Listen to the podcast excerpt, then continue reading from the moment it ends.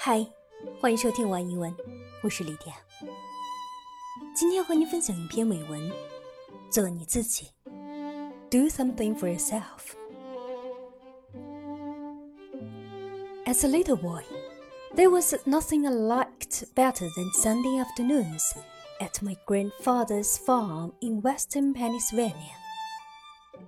Surrounded by miles of winding stone walls, the house and bar provided endless hours of fun for a city kid like me.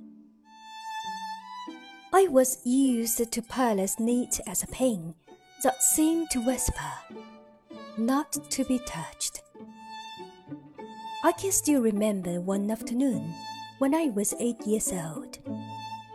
Since my first visit to the farm, I wanted more than anything to be allowed to climb the stone walls surrounding the property.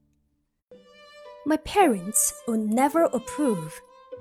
The walls were old, some stones were missing, others loose and crumbling.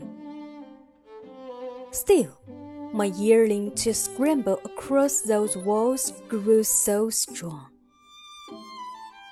One spring afternoon, I summoned all my courage and entered the living room, where the adults had gathered after dinner. I, uh, I want to climb the stone walls, I said hesitantly. Everyone looked up can I climb the stone walls? Instantly, a chorus went up from the women in the room. Heavens, no! They cried in dismay. You hurt yourself. I wasn't too disappointed. The response was just as I'd expected. But before I could leave the room, I was stopped by my grandfather's booming voice. Hold on just a minute. I heard him say, Let the boy climb the stone walls. He has to learn to do things for himself. Screwed, he said to me with a wink, and come and see me when you get back.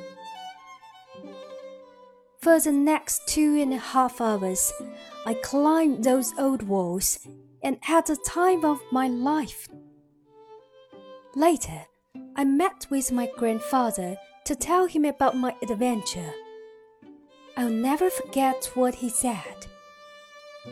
Fred, he said, grinning, you made this day a special day just by being yourself. Always remember, there's only one person in this whole world like you. And I like you exactly as you are. Many years have passed since then. And today I host the television program Mr. Rogers' Neighborhood, seen by millions of children throughout America. There have been changes over the years, but one thing remains the same. My message to children at the end of almost every visit.